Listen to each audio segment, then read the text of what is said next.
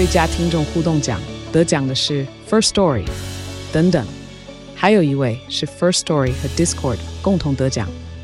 First Story 最新推出的 Discord 整合功能，是为听众管理新标杆，将拥有会员资格的听众自动加入 Discord 群组。这不仅减少创作者的负担，也为听众带来丰富的互动体验，获得全台 Podcaster 一致肯定。体验这个惊人的功能，立刻点击叙述栏链接，让你与听众互动更上层楼。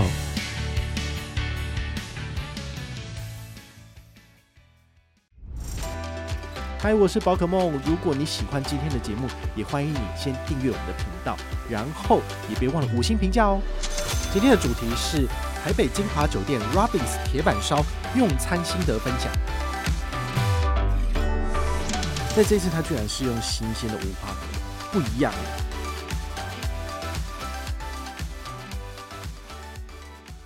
嗨，我是宝可梦，欢迎回到宝可梦卡好啊。今天呢，我们来跟大家聊聊美食。好，如果你们上个礼拜吧，哈，有看我的 Instagram，然后就发现我其实已经有分享那个去吃的照片了。那这次呢，我们要来跟大家聊的，哈，就是台北金华的 Robins 铁板烧。其实我去吃过两次，然后八月份有吃一次，然后十一月份又再吃了一次。那这一次的话呢，我们就是针对这两次的用餐心得来跟大家做分享。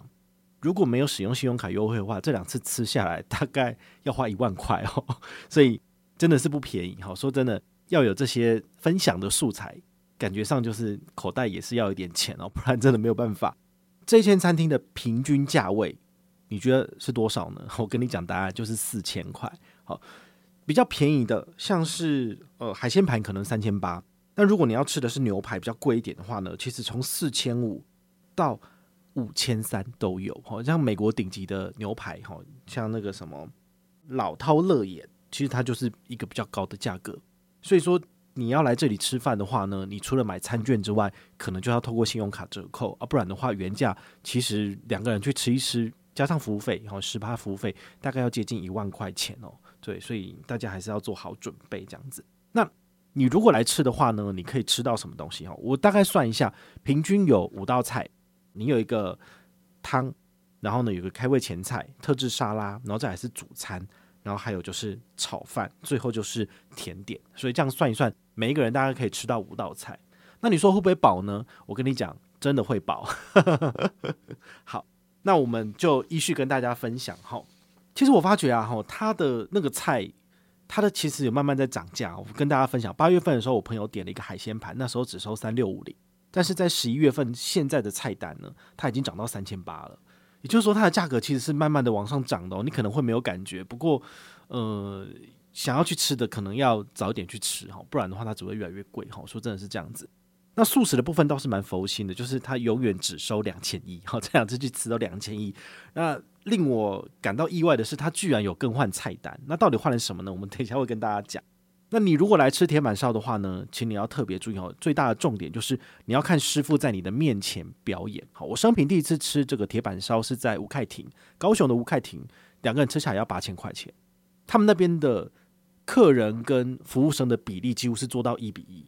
好，就是一个师傅专门在你面前服务，一个在后面就是帮你递茶水、帮你换餐具，几乎是一比一的这个比例。那在金华这边的话呢，大概是八比三，也就是说八个客人左右呢，有两个服务生跟一个师傅在做。那这次我在观察哦，就是呃，在铁板烧做的师傅里面呢，前就是分前后两个两个段落，前面的段落呢是由实习生来帮你做前菜，然后还有这个沙拉的部分。等到主菜的时候呢，就会是一个比较经验老道的师傅来帮你做，然后还有炒饭。我觉得这是蛮微妙的哈，因为你们如果看我现实动态的照片，就发现，诶，为什么会是有两个师傅在帮你做这样子？好，那当然他们的编排是一个么字形，好么字形最多可以做到十一个客人，所以有时候可能需要左右两边都要有师傅来帮你服务，比较有可能就是呃及时上菜。但是如果人没那么多，像我这次做只有做八个人的情况，他们的确就是一个师傅就可以应付所有人的前菜啊，然后这个沙拉的部分。那等到主菜要上场的时候呢，就是主要的师傅出来，那另外一个师傅就是帮他递东西这样子。好，这是蛮微妙的。那我在吴凯庭那边的经验就是说，他是从头到尾有一个师傅服帮你就是服务这样子。那如果旁边的客人吃完了，接下来会有一个实习的实习生出来，然后他在干嘛？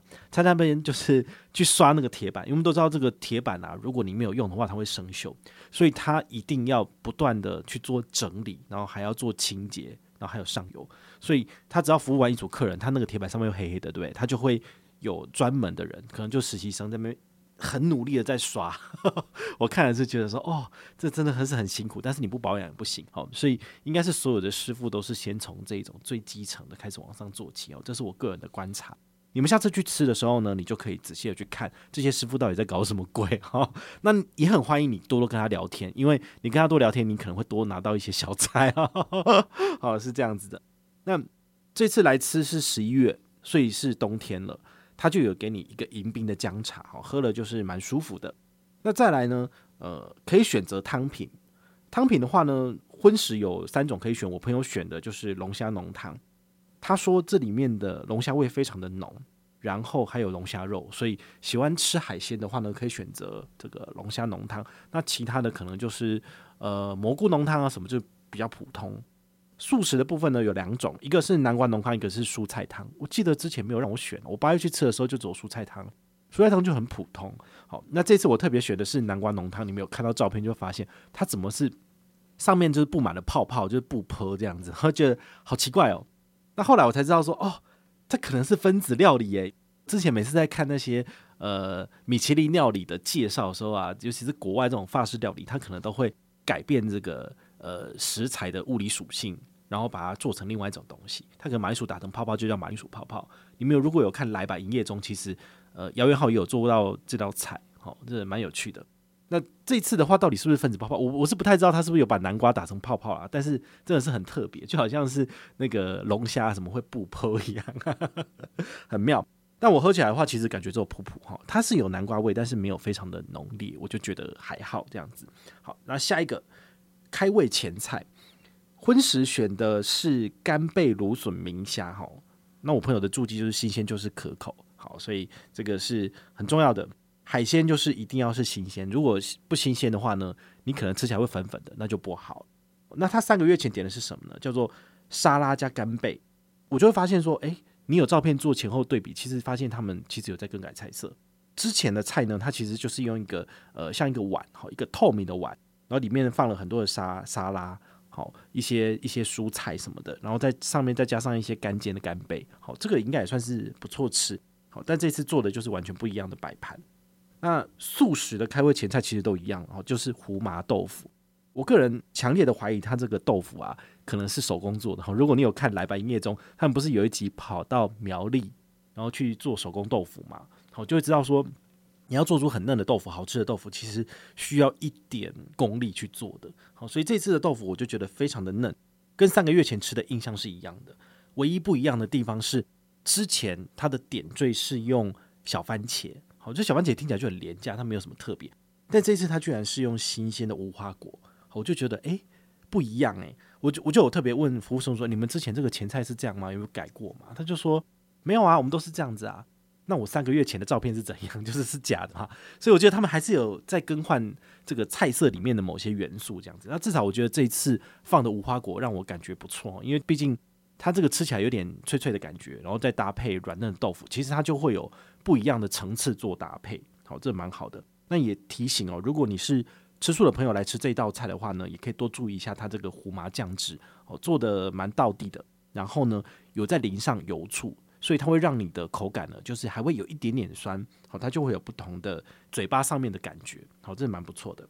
那再来，他们每次最喜欢秀这个炫技的，就是纸包汤。纸包汤其实就是说，它用的是一个高温的纸，好，那这个透明的纸呢，有点像玻璃纸，它里面呢就放了他们自己做的高汤跟蔬菜，然后呢。呃，放在铁板上面，等到它熟了，因为它就是把它竖起来嘛，哦，里面有蒸汽，就会把里面的食物弄熟了，然后它再放到你的碗上，把上面剪开，它就会是一个可以喝的汤品。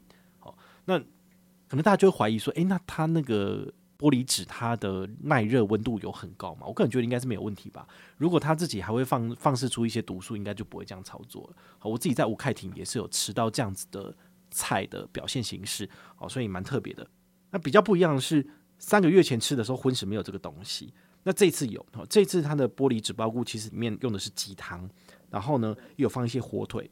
不过我朋友他是讲说，这个汤的味道呢比较淡，菇非常的鲜美，里面有放一些菇，但是它没有火腿跟鸡的味道，就蛮可惜的。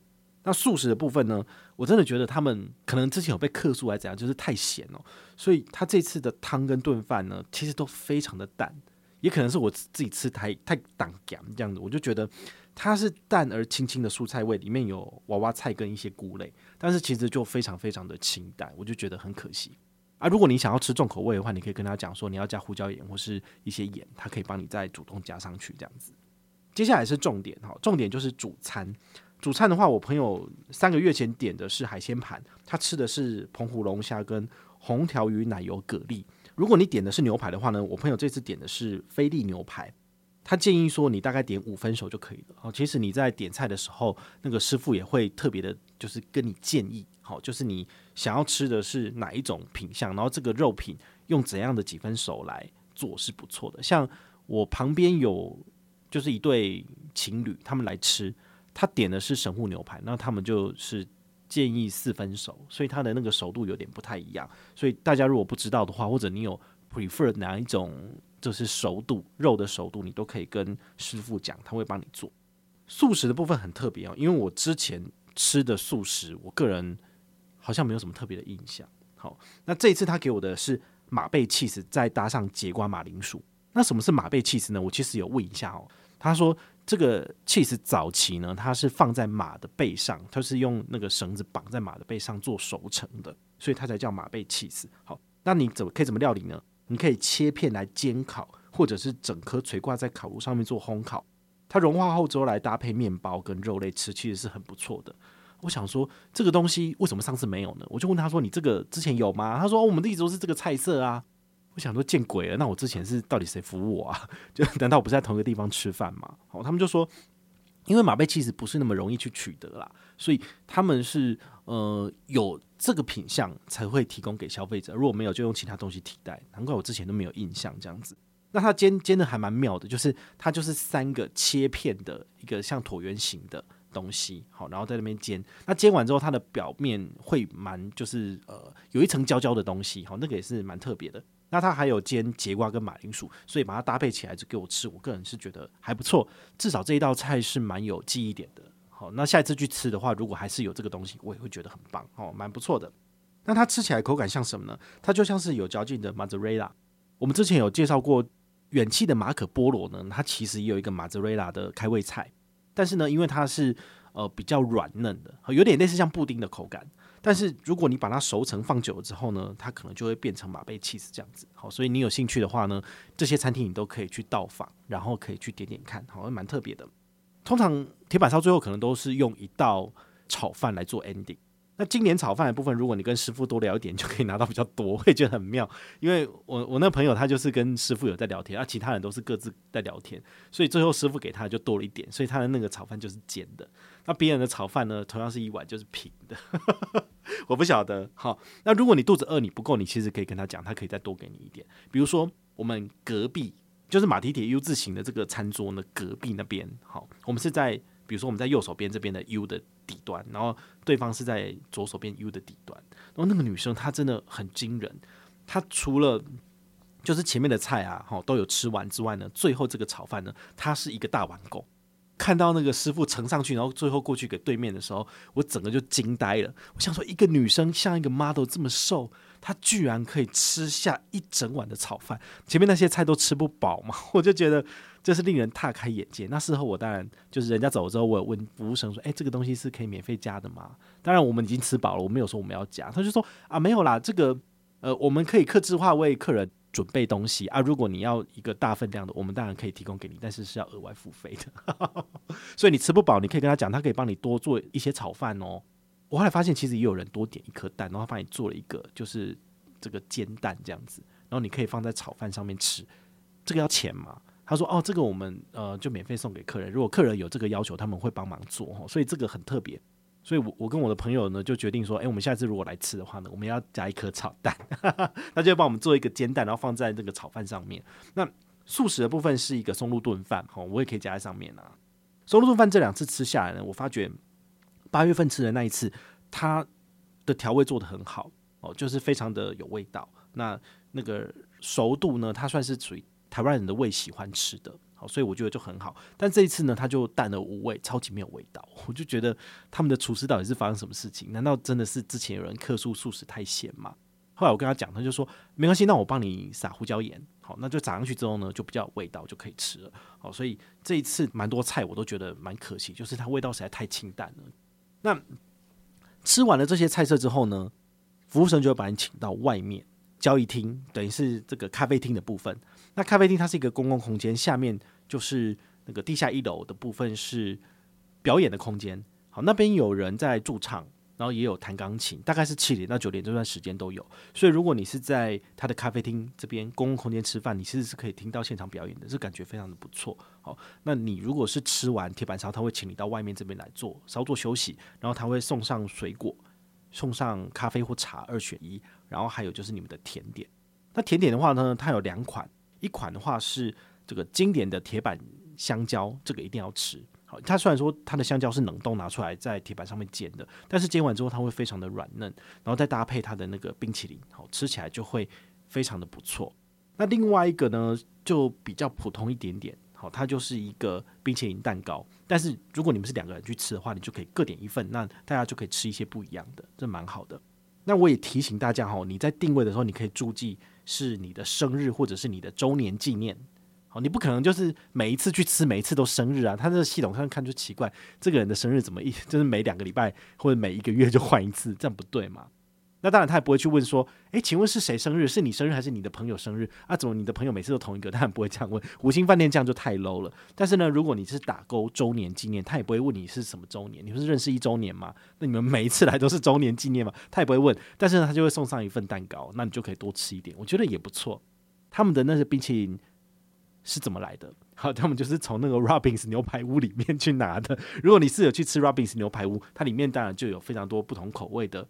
冰淇淋可以让你去选择，那他俩只是在那边制作完之后再拿出来给你吃，这样子。好，所以呢，他们铁板烧跟牛排屋其实他们的取向不太一样。铁板烧就是有人在你面前服务，那你可以看他表演，可以跟他聊天。我觉得这是一个蛮有视觉享受的东西。那如果你是在牛排屋吃饭的话呢，你等于就是你跟你的朋友在小包厢或者是在其他空间吃饭，那想要吃甜点或者是沙拉 bar 吃到饱，你就可以去里面拿。好，这中间还是有点不一样。那我个人觉得，我还是比较喜欢铁板烧。哦，铁板烧虽然说素食的东西就差不多是那个样子，但是呢，其实你跟不同的人去吃，或者是跟你的好朋友去吃，那感觉也会不一样。好，那你会觉得很开心这样子。最后呢，提醒大家，你不是去买餐券，就是要用美国运通千帐白金卡，因为它就是两人通行，一人免费。第一次去吃呢，我们两个人叫下来，然后还有包括就是气泡水，加起来是五千九百五十。那我们省下来的折扣呢，是省下二八七五，所以只支付了三千六百七。那这一次去吃呢，我们的价格呢，嗯，差不多五八五零，那省下的是二八二五，那我们只支付了三千六百一。好，所以这个价格其实我个人觉得都非常的 OK。如果两次都没有用卡片，就是要一万块了，但是用了美国运通千帐白金卡，就省下了大概是五千六左右，哦，就省了接近一半啦。我觉得是可以的。好，那如果你的预算不足的话呢，我我个人非常建议就是趁秋季旅展，其实就是刚好十一月的这个部分，如果你有去参加那个旅展的部分，他们其实都有在卖餐券，都可以来到接近五折的折扣。